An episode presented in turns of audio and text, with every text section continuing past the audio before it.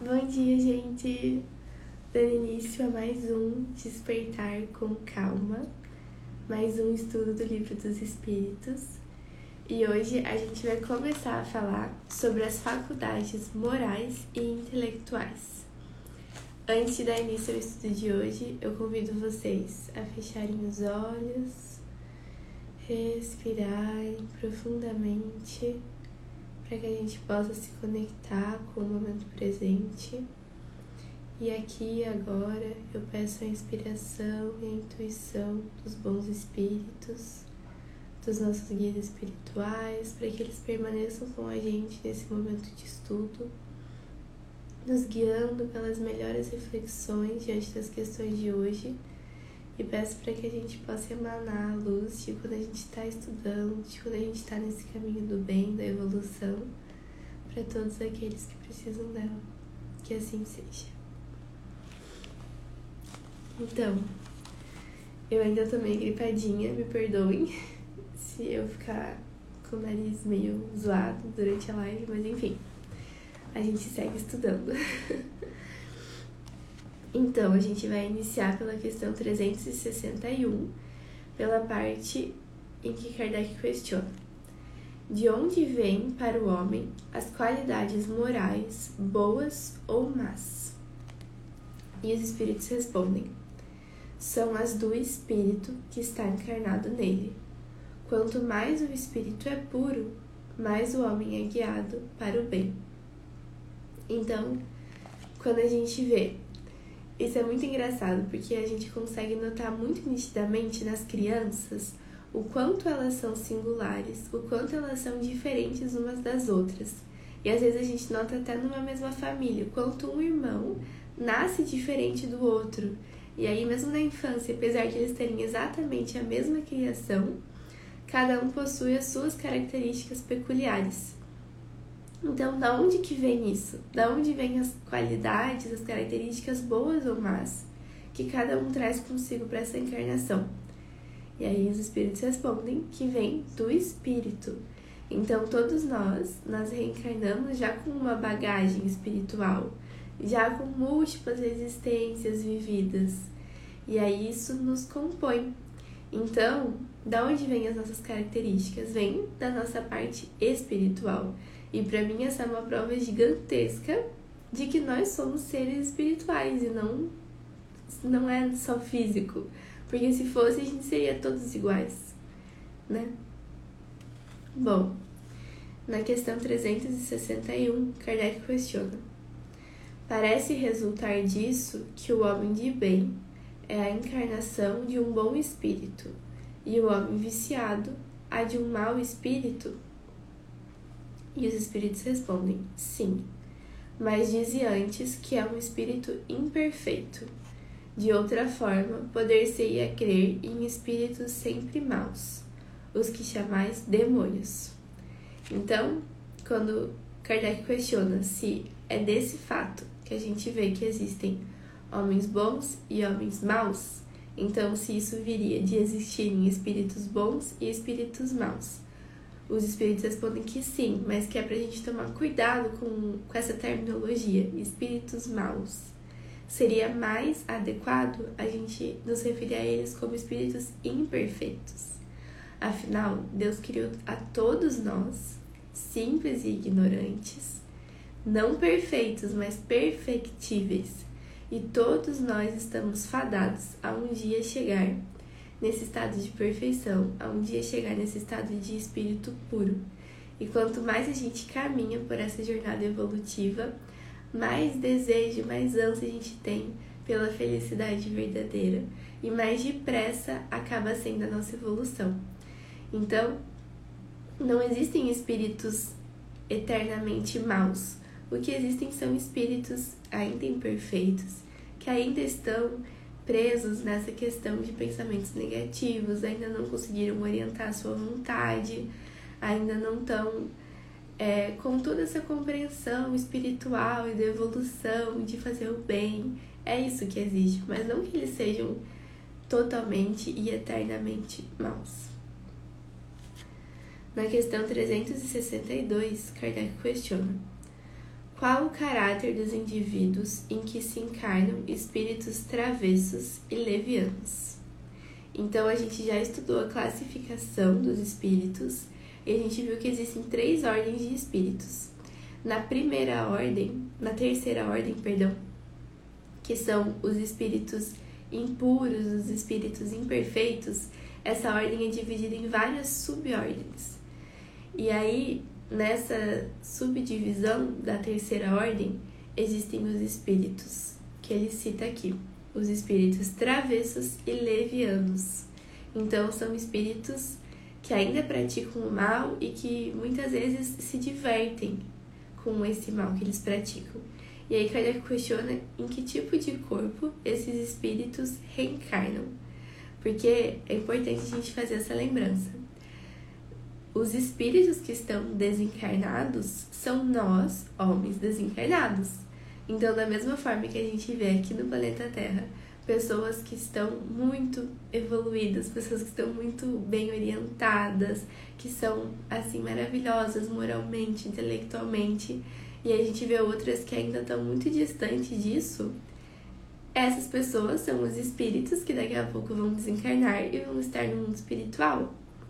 E aí a gente ainda lembra que o nosso planeta é um planeta ainda de provas e expiações, ainda um planeta de terceira ordem. Então, a gente não tem tanta, com tanta quantidade de espíritos super iluminados aqui.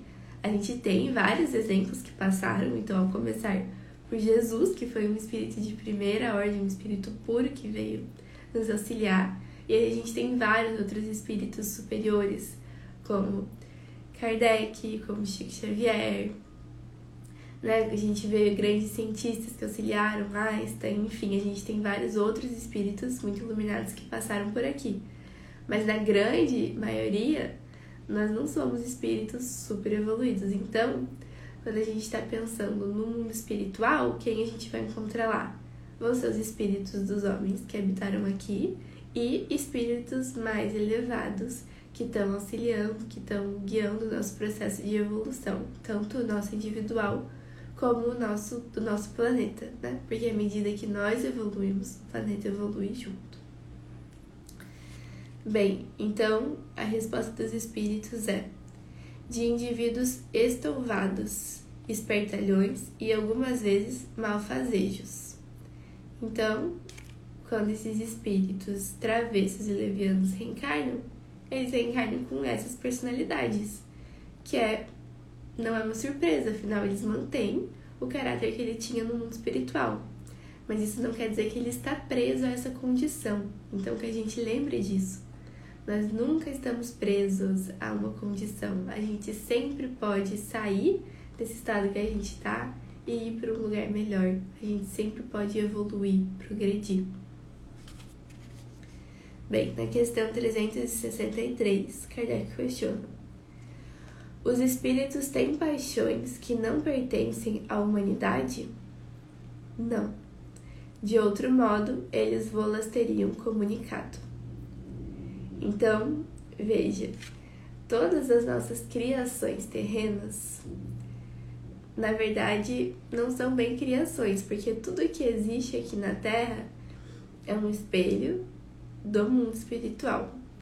Então, é muito engraçado isso quando a gente começa a estudar o Espiritismo a fundo, por exemplo, ler os livros do André Luiz, que ele conta com muitos detalhes como se dão as coisas no mundo espiritual, pelo menos a minha impressão foi de ficar muito chocada ao perceber que não é nem que lá é muito parecido com a Terra, mas que a Terra é muito parecido com lá. Então, quando a gente pensa assim na nossa natureza exuberante, lá também existe. E eles falam que ainda é mais linda.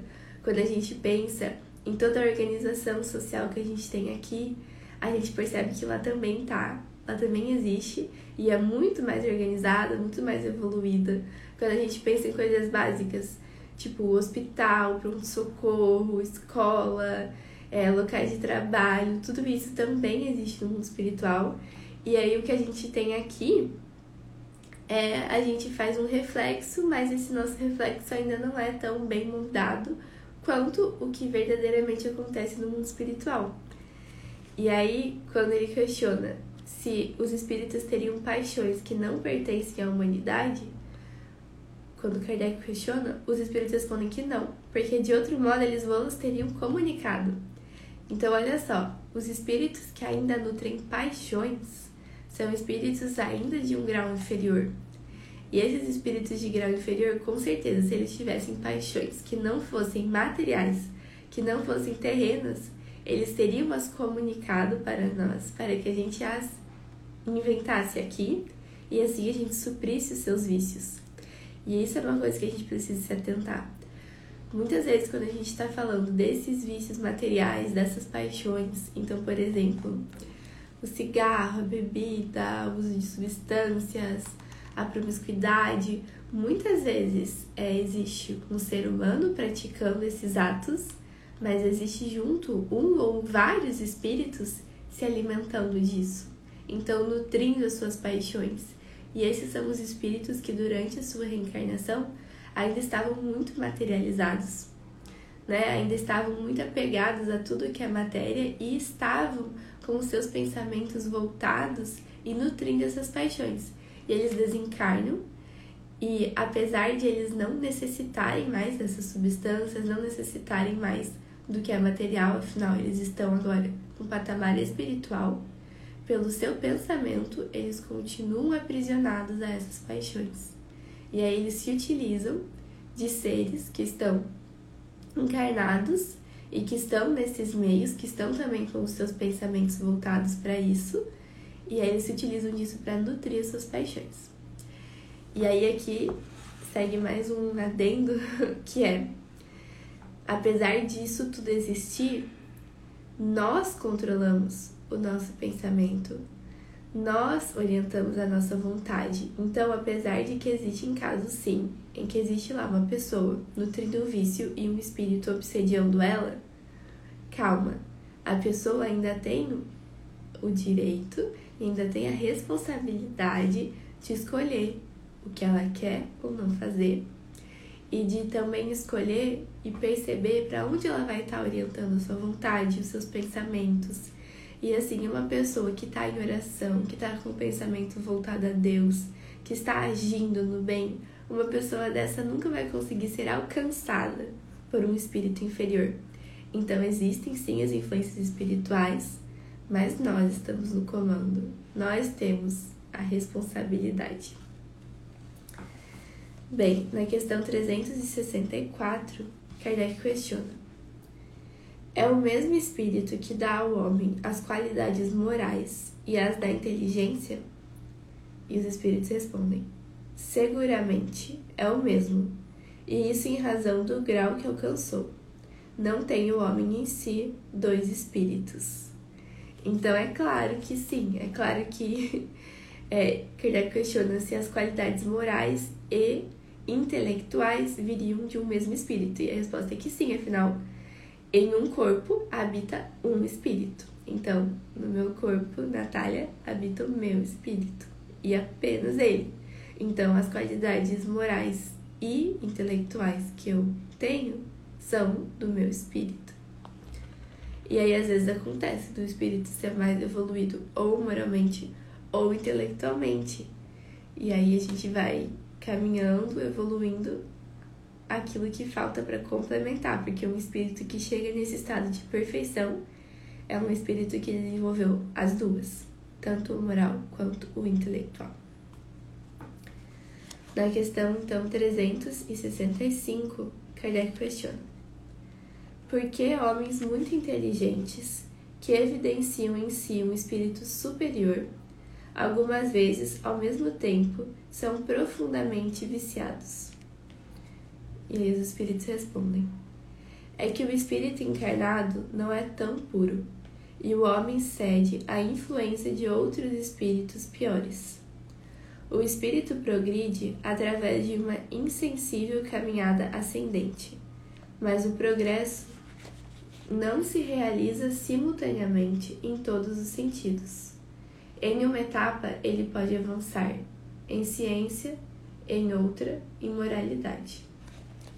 Então ele questiona sobre espíritos, sobre homens muito inteligentes, né, que aparentam ter em si um espírito muito superior, mas que acabam cedendo a vícios, que acabam cedendo a apegos materiais. E aí a gente retoma para aquilo que a gente falou. A gente nem sempre vai é, evoluir junto, a gente nem sempre vai estar caminhando junto a essa evolução moral com a intelectual. Então é isso, às vezes a gente vê espíritos e homens que são profundamente inteligentes, mas que ainda não possuem a parte moral bem desenvolvida. E é por isso que estamos aqui, para a gente evoluir, para a gente trabalhar as nossas imperfeições e as características que a gente necessita para seguir nessa caminhada evolutiva. E por fim, na questão 366, Kardec questiona: que pensar da opinião segundo a qual as diferentes faculdades intelectuais e morais do homem seriam o produto de diferentes espíritos encarnados nele, e tendo cada um uma aptidão especial. E os espíritos respondem: refletindo, reconhece-se que é absurdo. O espírito deve ter todas as aptidões para poder progredir. Lhe é necessária uma vontade única. Se o homem fosse uma amálgama de espíritos, essa vontade não existiria e ele não teria individualidade, pois que em sua morte esses espíritos seriam qual um bando de pássaros escapados de uma gaiola. O homem lamenta frequentemente não compreender certas coisas, e é curioso ver como multiplica as dificuldades enquanto que tem sobre a mão uma explicação muito simples e natural. Ainda aqui toma o efeito pela causa. É fazer para o homem o que os pagões fizeram para Deus. Acreditavam em tantos deuses quanto são os fenômenos do universo, mas, entre eles, as pessoas sensatas não viam nesses fenômenos senão efeitos, tendo por causa um Deus único. Então, Kardec questiona o que pensar dessa ideia de que as nossas mais diversas faculdades viriam de diferentes espíritos. E aí os espíritos respondem que é uma ideia absurda. Porque então quando a gente imagina que teriam mais de um espírito e que teriam vários espíritos reencarnados num mesmo ser, e se a gente pensa nessa ideia, então muita coisa do que a gente já estudou aqui no espiritismo deixa de fazer sentido. E quando a gente pensa num Deus que é uma inteligência suprema, eternamente justo e bom, que criou seres, né, com livre-arbítrio, com responsabilidade e com mérito pelos seus atos. Quando a gente pensa nesse Deus, também não faz sentido pensar que em um ser habitariam muitos espíritos, porque então, de quem seria a responsabilidade? De quem seria o mérito? né? Como é que eles elegeriam uma vontade única para traçar e caminhar? Como se daria a evolução de todos esses seres se eles estivessem habitando o mesmo corpo? É uma ideia realmente absurda. e é isso que os espíritos respondem. E aí a gente termina o estudo de hoje com um comentário que o Kardec fez nessa questão 366, falando o seguinte: O mundo físico e o mundo moral nos oferecem a esse respeito numerosas comparações. Acreditou-se na existência múltipla da matéria enquanto se esteve apegado à aparência dos fenômenos. Hoje compreende-se que esses fenômenos, conquanto variados, podem não ser senão modificações da matéria elementar única. As diversas faculdades são manifestações de uma mesma causa, que é a alma ou espírito encarnado, e não de muitas almas, da mesma forma que os diferentes sons do órgão são o produto de uma mesma qualidade de ar, e não de outras tantas espécies quantas sejam as dos sons. Resultaria desse sistema que quando um homem perde ou adquire certas aptidões, certas inclinações, isso seria apelação de outros tantos espíritos que vieram ou que se foram, fazendo dele um ser múltiplo, sem individualidade e, por consequência, sem responsabilidades. É outra contradição aos exemplos tão numerosos de manifestações através dos quais os espíritos provam sua personalidade e sua identidade. Bem, então com esse comentário de Kardec a gente encerra o estudo de hoje. E eu desejo um ótimo dia, muito iluminado, muito protegido para todos nós. Agradeço imensamente a presença de quem está aqui estudando junto com a gente, de quem escuta depois, de quem escuta pelo podcast esse estudo também. E que a gente consiga seguir nessa caminhada juntos e orientando sempre a nossa vontade, os nossos pensamentos para o bem. Até amanhã, gente.